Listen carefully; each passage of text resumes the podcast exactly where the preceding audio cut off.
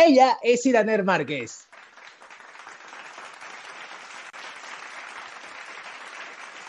Esta presentación hubiese salido excelente si Iraner hubiese recordado activar el micrófono. Llévatelo.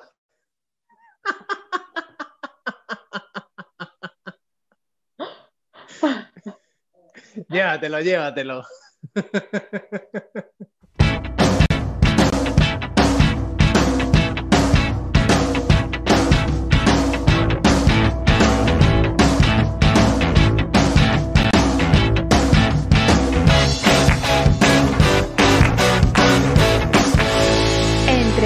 cosa y otra.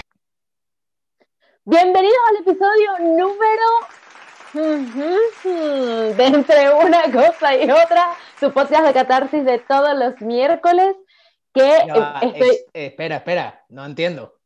Espera, espera. ¿Qué vas a esperar? Hoy- es Que no entiendo por qué no puedes decir el número. porque es un número de mala suerte para mí. ¿Cuál? El Ah, 28. bueno, ok. Haz la bienvenida y ya está. El te lo. ¿Me entiendes? Pero bueno, En como que no no, lo tenías going. pensado. No lo tenías pensado.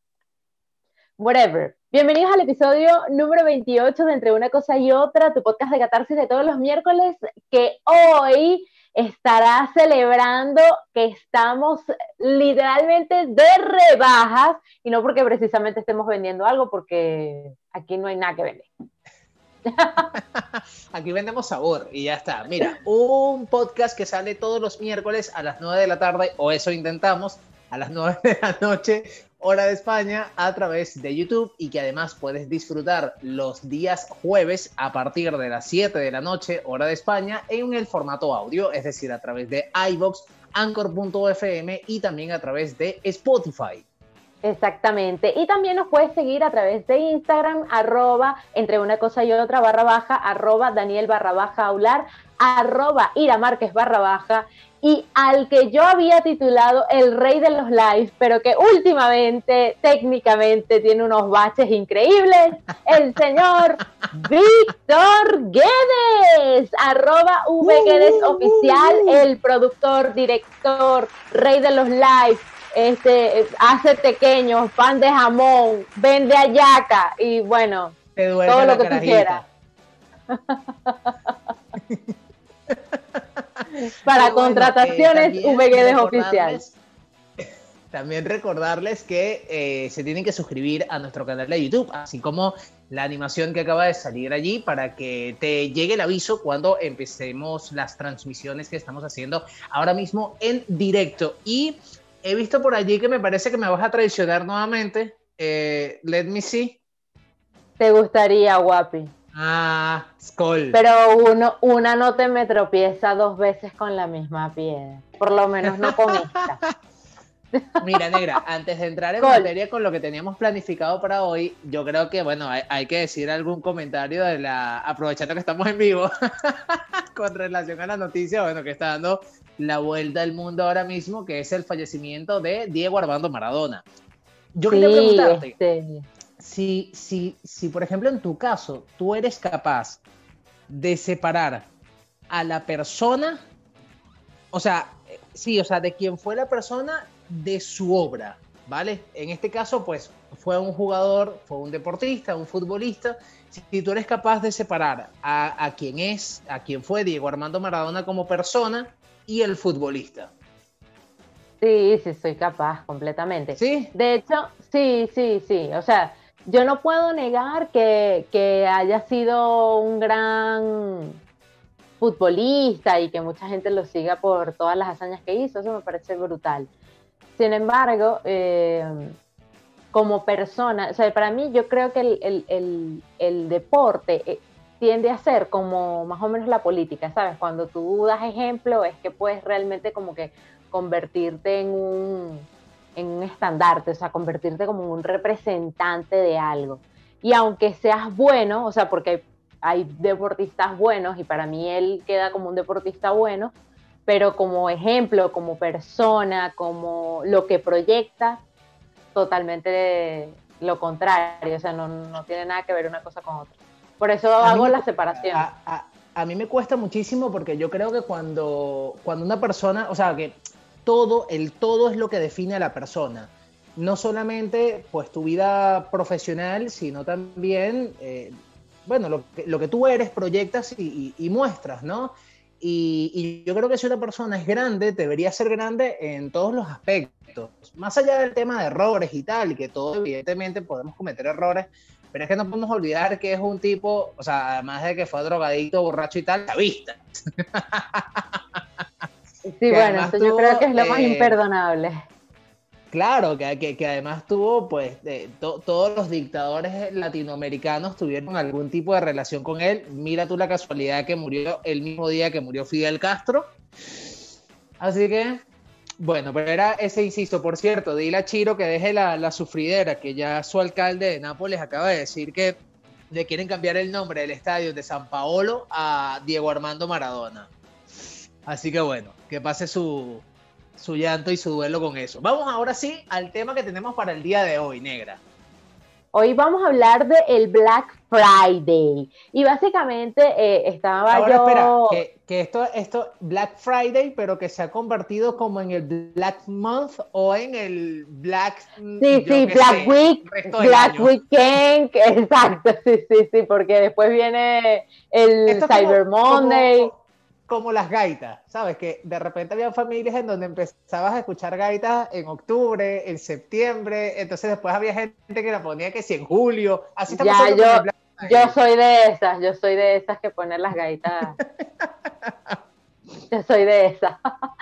Pero mira, fíjate que yo, yo estaba pensando en, que hiciéramos este, este tema, no nada más para, unirnos a la tendencia, sino porque yo le estaba viendo, eh, digamos, el cambio que uno ha tenido desde que empezamos a entender que era el Black Friday, porque uno no entendía antes qué significaba el Black Friday. Yo me acuerdo que cuando nosotros veíamos alguna que otra noticia de, de fechas como estas, que eran obviamente noticias americanas, veíamos un montón de gente harta hasta aquí, caminando en un frío horrible, hace una cola infernal en una puerta de una tienda para caerse encima y poder comprar cosas en Carolina Herrera, eh, comprar videos en tiendas de videojuegos, coleccionismo, vestidos de novia. Yo ahorita que tipo de rollo... que, que Friends tiene un capítulo memorable con relación a eso. Exactamente. Eh, y bueno, para tú de contar, ahorita es desde irte a comprar el iPhone 12 Pro, la, MacBook no sé qué, Air, ahorita de las empanadas allá de esquina tiene Black Friday. Exacto. Pero eso era antes. Fíjate cómo antes era solamente esa la visión que teníamos. Y ahora mismo, ahora mismo tal cual, tú vas a la, tú vas a la sanguiné. Me da por favor un combo de churros con chocolate. No, pero no va a aprovechar usted la promoción del Black Friday, que paga dos tazas de chocolate. aquí el, eh, la alimentación, las frutas y las verduras, Black Friday. 20%. una cosa, ilústranos, ilústranos tú que estás llena hoy de sabiduría y de conocimientos de qué demonios es el Black Friday, cómo inicia este tema del Black Friday. Mira, eso realmente inicia porque se supone que cuando sabes que el, el, tema de la acción de gracias es una cuestión cultural de toda la vida en Estados Unidos y la gente como que empezó comercialmente a aprovechar el hecho de que las, las familias estaban unidas, cosa que pasa solamente ese día en Estados Unidos, y querían como mm, aprovechar de que en los pueblos, en las ciudades como más recónditas, no tan pobladas, había más movimiento de gente por este, por este, por este motivo. Entonces la gente empezaba a hacer sus rebajas en ese día para aumentar las ventas de en las fechas y tal. Mucha gente de repente, mira, no vengo en Navidad y te aprovecho y te hago este, este regalo de una vez para, sabes, mi presente de Navidad para ti, bla, bla, bla. Comienza así, luego se une un poco con el tema de la Gran Depresión y, todo lo que tiene que ver con la bolsa en Estados Unidos, cuando un viernes este, lo catalogan viernes negro.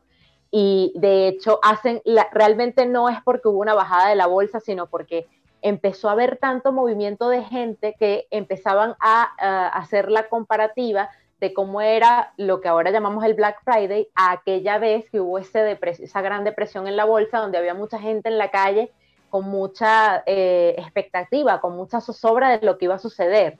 Este, pero en este caso era simplemente porque la gente estaba yendo a comprar para aprovechar esas rebajas de ocasión. Entonces, allí fue donde se tergiversó el nombre del Black Friday.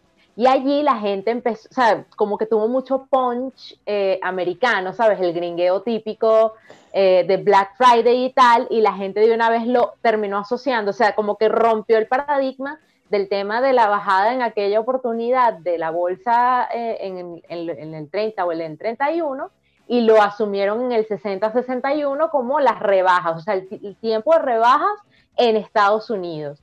Y luego, bueno, todo el plan de marketing eh, que se emplea eh, bajo esta premisa, empiezan en, em, muchas empresas a agarrar todo el stock, o sea, hay empresas en Estados Unidos, o sea, digo empresas, tiendas, eh, almacenes, cualquier cantidad de cosas, que ellos guardan todo su stock de las, de, las, de las temporadas o de las colecciones que tengan durante el año y las guardan para el Black Friday, específicamente para esas fechas, lo sacan todo eh, a, em, a, vitrina y lo primero que, o sea, el primero que lo, el que lo agarre, que lo coja, upa, qué rico. pues ahí mismo, ahí mismo lo paga, eso sí, no tiene devolución ni nada, pero es, o sea, el, mayor postor, porque la idea es que la gente tenga esa necesidad de, comprar rápido, sin pensar, sin tomarse su tiempo, y, nada, ya la gente también sale de, su antiguo stock. Entonces está bastante interesante. Fíjate una cosa, ¿tú, tú recuerdas cuando tú eras chama eh, yo qué sé, porque por, esta por estas fechas eh, que uno le hacía la carta al niño Jesús, pues entonces te, bombardeaban en la televisión de, de, la publicidad de los juguetes, ¿sabes? Entonces, para que evidentemente los carajitos ya vienen que era lo que le iban a pedir, tal, ¿Tú recuerdas eh, a, a, esa edad, hace algunos años, el tema del Black Friday? Porque honestamente yo no lo recuerdo, o sea, podían haber ciertas ofertas, ciertas promociones y tal, pero algo muy puntual que de repente se acaba alguna marca o que se acaba alguna empresa o, yo qué sé, el TOA 99 que se inventaron. Pero el tema del Black Friday yo no lo recuerdo en, en, en Venezuela, incluso eh, ni siquiera en Latinoamérica, porque tuve, bueno, tuve la oportunidad de viajar, he tenido la oportunidad de, la oportunidad de viajar a Brasil, a Perú y tal, y, y, era algo que yo no lo había visto tampoco. Sí, es que no, no era, eso era lo que me llamaba la atención justamente y por eso lo quería que, eh, que lo habláramos, porque es que no, o sea, hace, vamos a poner, no sé, hace 15 que, tampoco años. mucho tiempo. Hace más, poco más, 20 años atrás hace 20 años atrás eso no... O menos. No lo entendíamos. No lo entendíamos. O sea, no, no, no, no entendíamos qué significaba. Y, y obviamente te, te, digo que esto, yo me acuerdo de en, en, en, el noticiero que las noticias eran que mucha gente se lesionaba, o sea, había gente que se rompió una pierna, un brazo, este, que habían después demandas multimillonarias de gente. Sí, sí, porque te acuerdas, sabes que en Estados Unidos también las, las las demandas son muy famosas. Entonces mucha gente también demandando incluso a las tiendas. Yo me acuerdo que hubo juicios muy famosos de, eh, no me acuerdo si eran joyerías o, jugueterías, en donde la gente se estaba matando literalmente porque había como una, una edición limitada que solamente sacaron, me, creo que era una juguetería, porque tengo en la, en la cabeza un Boss, Lightyear, que era una de estas este, eh, ediciones limitadas y tal, y la gente se estaba literalmente cayendo a golpes. Y entonces em, empezó este rollo de vamos a demandar a la empresa de, de, juguetes porque nos, nos, incitó a que esto se, se, suscitara y tal, y vamos, y esta gente tiene real, y tú sabes, ¿no? Por la plata vale el mon y ta, ta, ta. Pero eso es lo que yo además recuerdo. Que es muy popular el tema de, la, de, de, las demandas, o sea, por cualquier cosa, hay como abogados especialistas en ese tema. Tú no puedes ver que, que ocurra cualquier accidente porque ya empiezas a ver a los abogados, bueno, vamos a buscar las familias de los afectados, que no sé qué y tal. Sí, sí, sí. ¿Y usted qué vio? No, yo no vi nada, no, usted sí vio, venga para acá. Pero bueno, total que, total que después de eso, yo sí me acuerdo que llegó el bendito, el bendito Cadivi a nuestras vidas. Y todo cambió. Cadivi llegó con un Black Friday debajo del brazo, ¿me entiendes? O sea, ese fue el muchachito que parió el Cadivi. y entonces, este, empiezas tú a escuchar en Venezuela, sobre todo porque en Venezuela siempre hubo mucho wannabe que vivía viajando a Miami, hubo muchísima gente que tenía familiares viviendo en Miami hace muchísimo tiempo, o gente que incluso tenía propiedades en, en Estados Unidos y iba y venía, y escuchabas el fulano Black Friday, escuchabas el boom también de Amazon en aquel momento cuando solamente Amazon estaba presente en Estados Unidos y estaba, o sea, bueno, convirtiendo el mundo eh, del e-commerce en, en, otro, en otra cosa, que es lo que estamos viendo hoy en día. Me acuerdo que su competencia directa en aquel momento era eBay, y todo el mundo estaba con el rollo de que si te compras una cosa en eBay, que si te compras una cosa en Amazon y todo este rollo. Y de ahí empieza uno a tener esa evolución, lo que yo veo como que una evolución de, comportamiento de, consumidor, ¿no? Ya empezamos a tener esa, cercanía con cómo consumir eh, o cómo adquirir productos a la distancia. Y nosotros los venezolanos somos muy particularmente cómodos, ¿me entiendes? O sea, por lo menos yo pensaría esto ¿Tú crees que yo voy a estar en la quinta avenida haciendo una cola bajo menos 400 mil grados Fahrenheit? No, mi amor, yo mejor me meto mi carrito online, me pido mi cosita y me llega a mi casa y qué bonito que Bueno, pero es que es que eso es lo que te iba a decir, que parte de lo que, de lo que ha sido el, boom en ese momento en Venezuela también se lo debemos al tema de, del Internet, básicamente. Y porque también incluso en ese momento ya había eh, cierta inmigración y yo recuerdo que había gente, venezolanos en Estados Unidos, que, que crearon como esto, eh, estos servicios de paquetería, de estos casilleros, que tú podías pedir a gente como Amazon, a gente como eBay, te llegaba esos casilleros y ellos te lo mandaban y tú lo comprabas con el cupo. Entonces eso también hizo que eh, eh, el consumo cambiara. Porque bueno, evidentemente entre el tema del Bonaví y que empiezas a tener contacto con otras cosas, pues eh, es una realidad que te choca. Y también incluso, yo no sé si, si el mismo Amazon fue el responsable de esto, que luego el Black Friday pasamos al, al Cyber Monday también, que era como más centrado en el tema de la tecnología. Exactamente. Básicamente, eh, realmente no es de tecnología, lo que pasa es que asociaron el tema del Internet con el tema de la tecnología, pero el Cyber Monday es realmente como que el Black Friday online. No es que para nada más comprar, que sí, artículos tecnológicos. No, no, no. Es que es como el día de competencia de las grandes rebajas de las tiendas online sea, se supone que el viernes, que es el Black Friday que todos conocemos, el tradicional, es el de las tiendas físicas. Y el Cyber Monday viene de eso, de ciberespacio, de que tú te metes en Internet, en la tienda de tu preferencia y compras el producto a través de Internet de lo, del producto que tú quieras. Mira, por aquí nos está diciendo Rafael Granados que él prefiere comprar en persona, que él disfruta ir y comprar, que, pero que se aprovecha también las ofertas de, de Black Friday online. Este tema de ir a comprar físicamente no te pasa, negra. No, yo soy pro tiendas online. Tiendas online para siempre. Pero fíjate tú ahora cómo, cómo, cómo nos trasladamos al tema del Black Friday, ya no solo viviéndolo en el exterior, sino también viviéndolo bajo estas circunstancias. Porque no sé si te has dado cuenta que eh, en el mundo hay como, no sé si llamarlo como una guerra entre eh, pues las pequeñas empresas y los grandes, como puede ser Amazon. Eh, no sé si te diste cuenta que, por ejemplo, en Francia retrasaron el tema del Black Friday para que no se celebrara cuando se suele celebrar. Y de hecho, había muchos eh, manifestantes que eh, están pidiendo que le pongan cierto control al tema de Amazon. Ya vimos recientemente que en Estados Unidos también Amazon va a repartir eh, medicamentos con descuentos de hasta el 80% que estaría afectando a la industria farmacéutica, ¿no? Entonces, mi pregunta es, ¿Amazon es tan grande y malo como lo dicen o es que el resto no se ha sabido adaptar y aprovechar las circunstancias para cambiar, eh, escuchando el entorno, viendo lo que está pasando y adaptarse a, la situación? Eh, yo creo que ni una ni la otra, ni, ni todo lo contrario.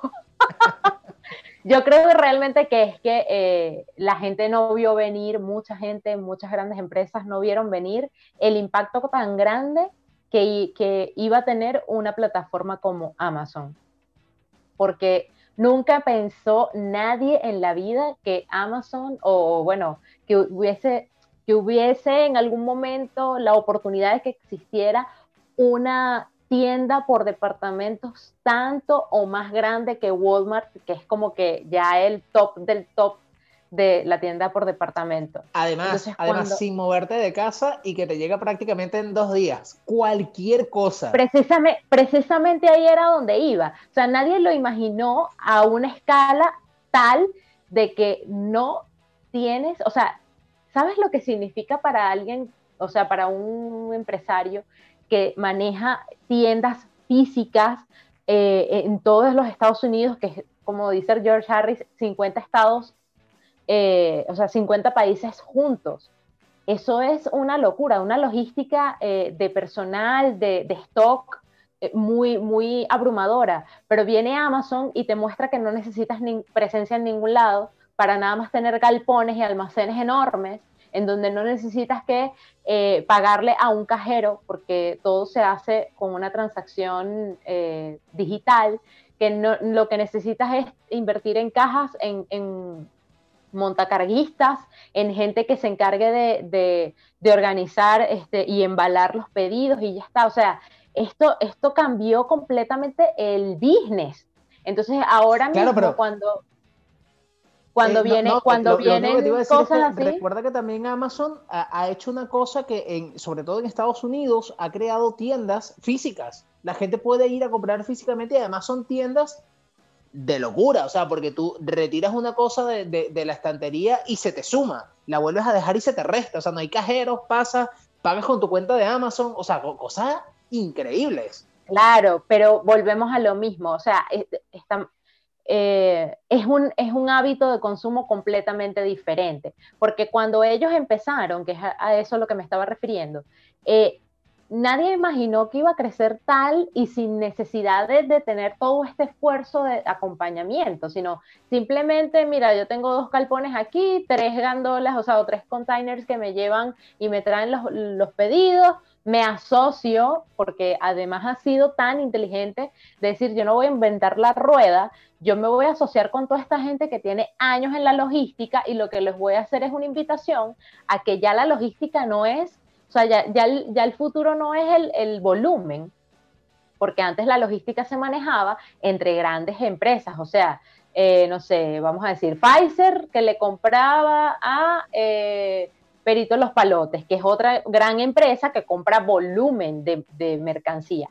Ahora no, ahora tú aterrizas toda esa maquinaria al eh, consumidor final, que además te puede generar un volumen aún mayor, porque de repente cuando tú compras una cosa, no compras solo para ti, sino que dices, bueno, ya que estoy comprando, le voy a comprar a Angélica, a, a la gata y a mi suegra que la tengo de visita, ¿me entiendes? Entonces ya allí generas un volumen mayor que el que te puede generar, mira, de esta categoría de productos, tráeme nada más tantos lotes. Claro, pero lo que yo te quiero, lo, que yo quiero decir también es que eh, Amazon lo vio, o sea, esta gente lo vio. Si ellos lo vieron, creo que hay otras personas que tuvieron que haberlo visto y que Amazon no tiene dos días.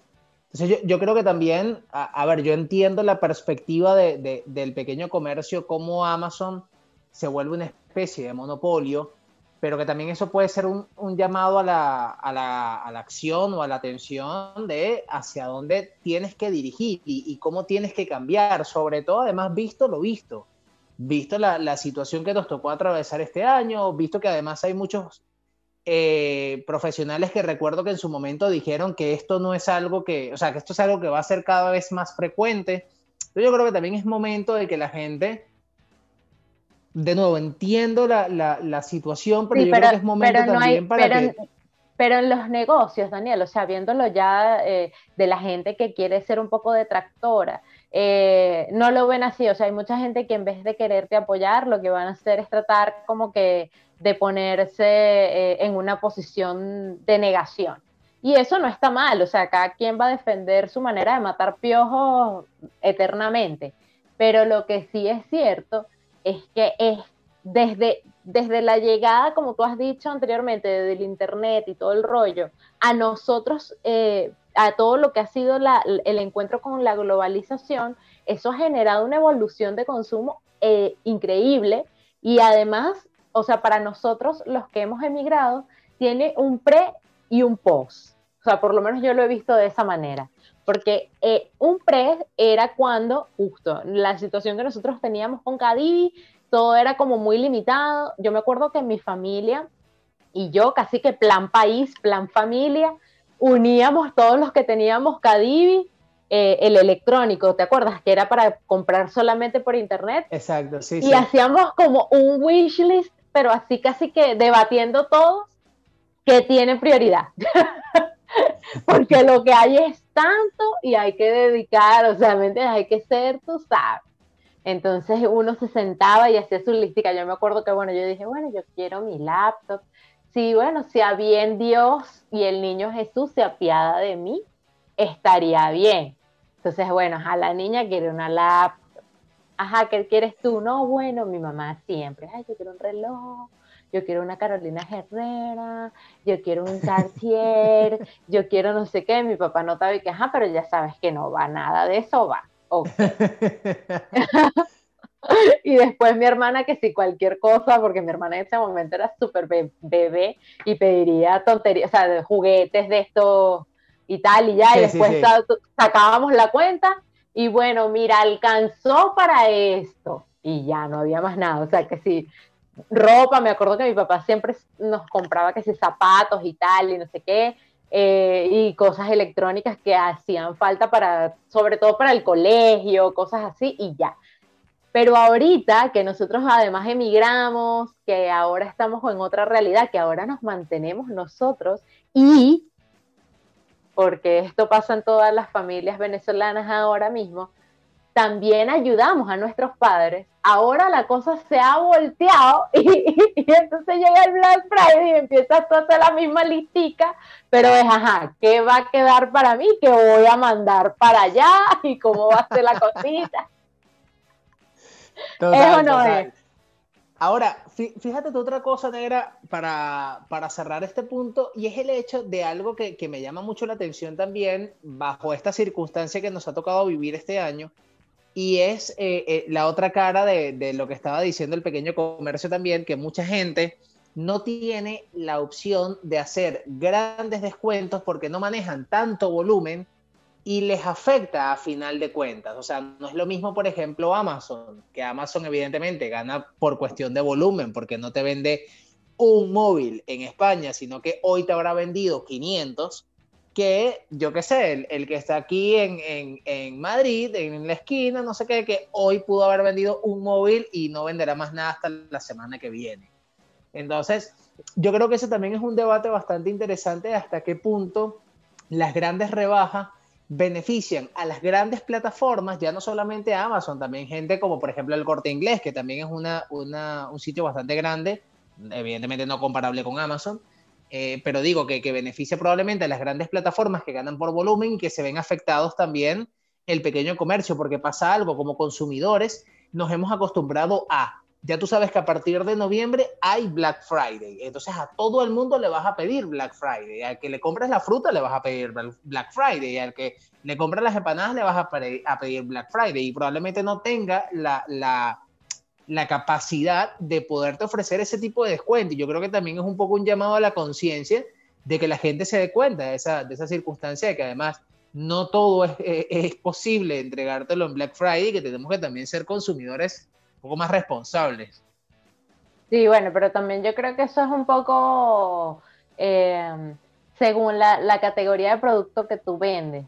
Eh, si aplica o no, porque por ejemplo hay, hay gamas de productos que son de alta gama que sí te benefician. O sea, yo por ejemplo en, estas fechas yo trato de como que hacer un seguimiento de los descuentos de, no sé, un reloj de marca, de la marca que a mí me guste, eh, de un dispositivo electrónico de la marca que más, más me gusta. O sea, cosas que signifiquen para mí un lujo.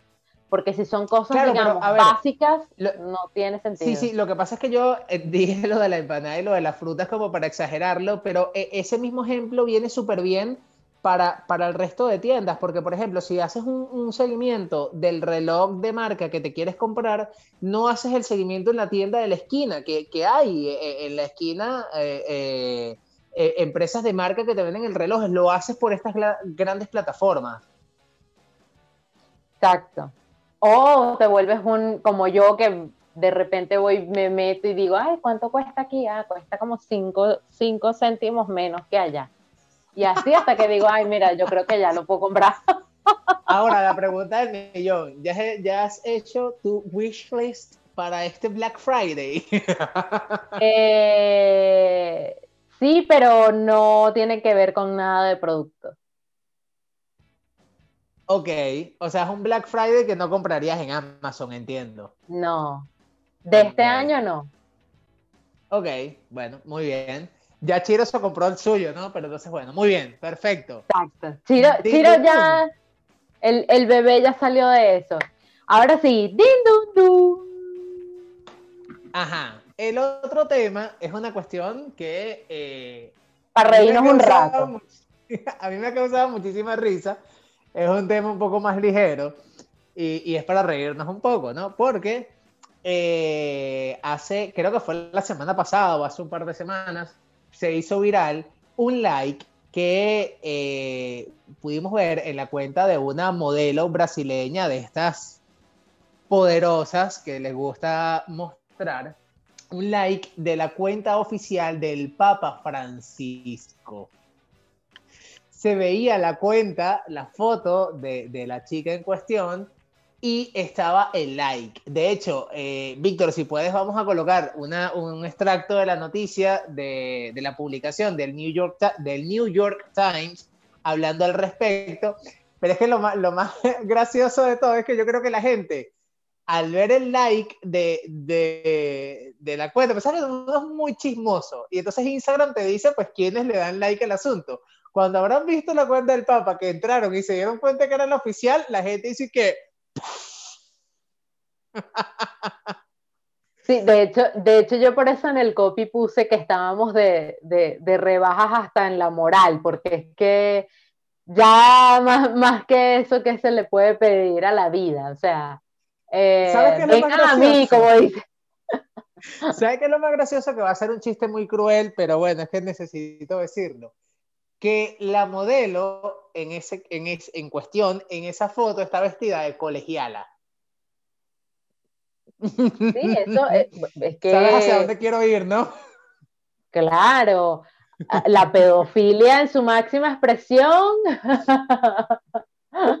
y bueno. Ahora, vamos a ver, vamos a hablar algo claro, negra. Yo estoy casi seguro que ese like no lo, evidentemente no lo dio el Papa, porque esa cuenta no lo maneja el Papa, eso fue el community, ¿sabes? ¿Qué le pasó al community? Que bueno, tengo un ratico aquí libre, me estoy fumando un cigarrito, tomándome un café, y que bueno, vamos a ver qué hay aquí en el Instagram. Error de community manager, ¿me entiendes? Like. Exacto. El bicho dijo, mira, no, ya vengo que voy para el centro un momentico. Salgo de Ciudad de Vaticano, me voy para Roma.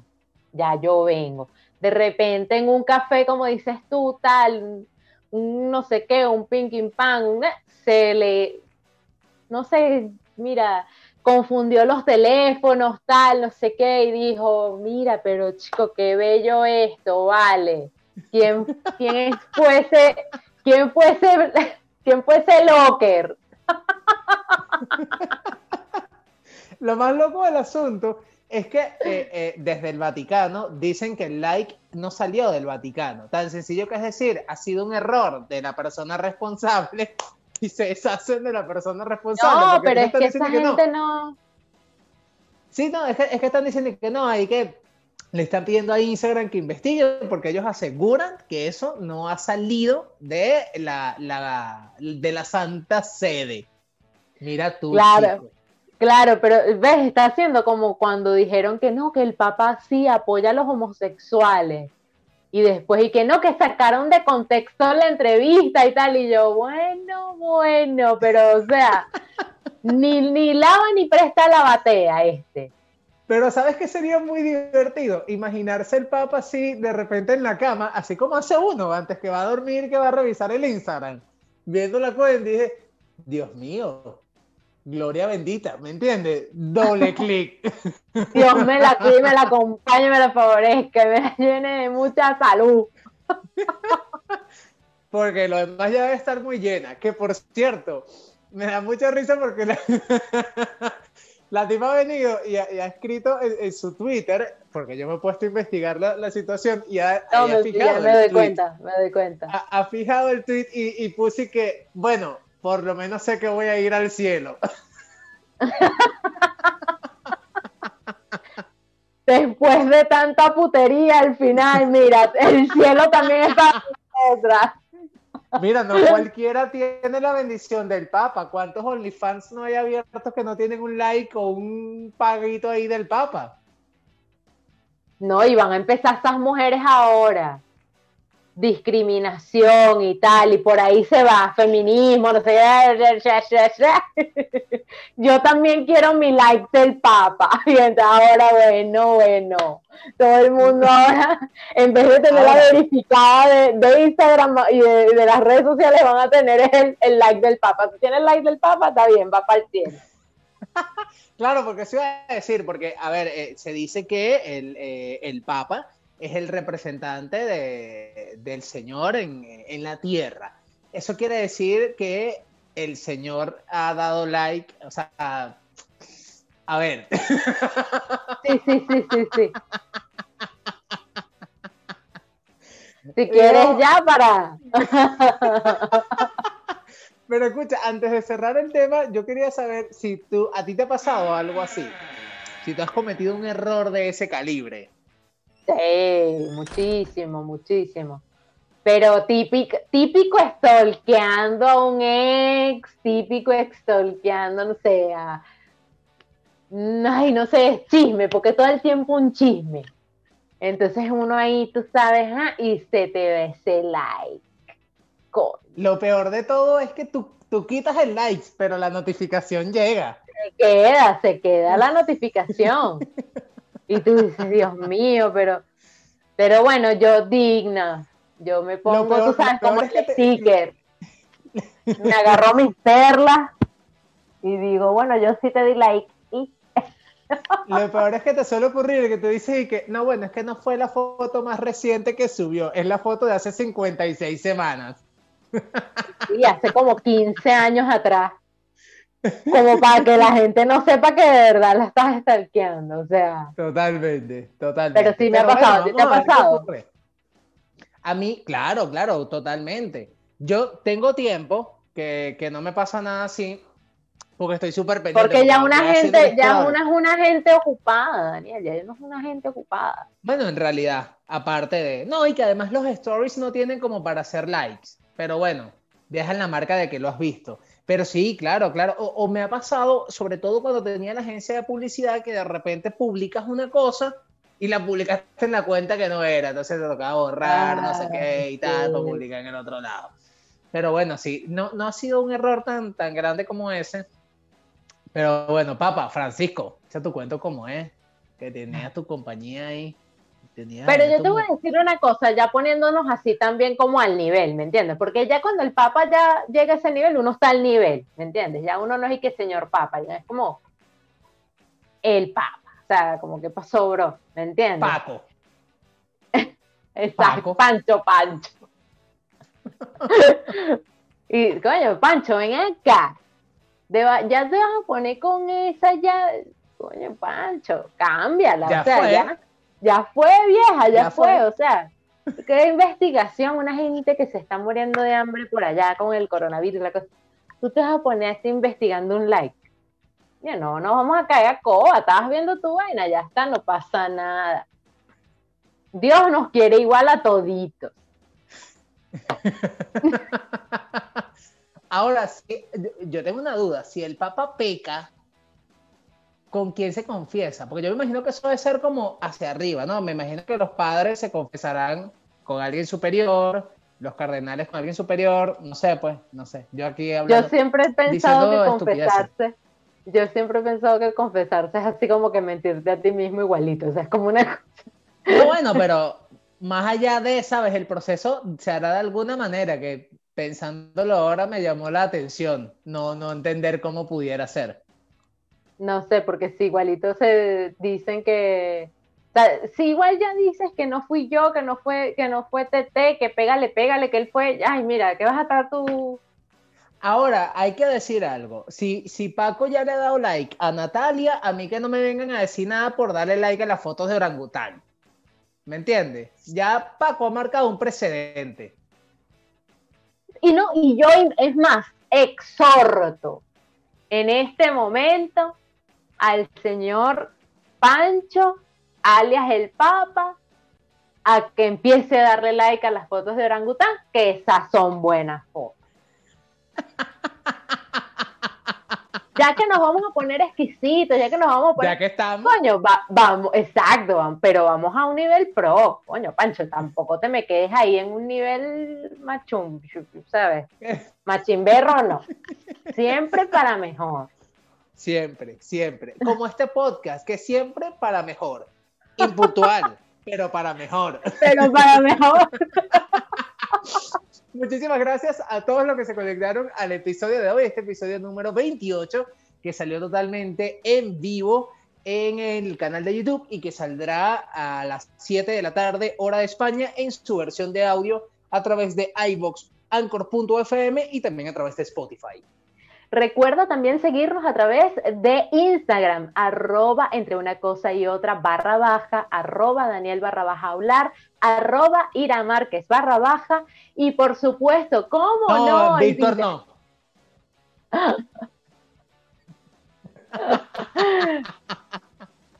arroba, arroba VGDS oficial para que lo sigan, que se está quejando. El rey de los no likes. pueden oírlo, pero por aquí. Por cierto, que Víctor este fin de semana, creo que es el domingo, tiene un, un concierto gaitero que va a estar súper cool, así que se pueden conectar.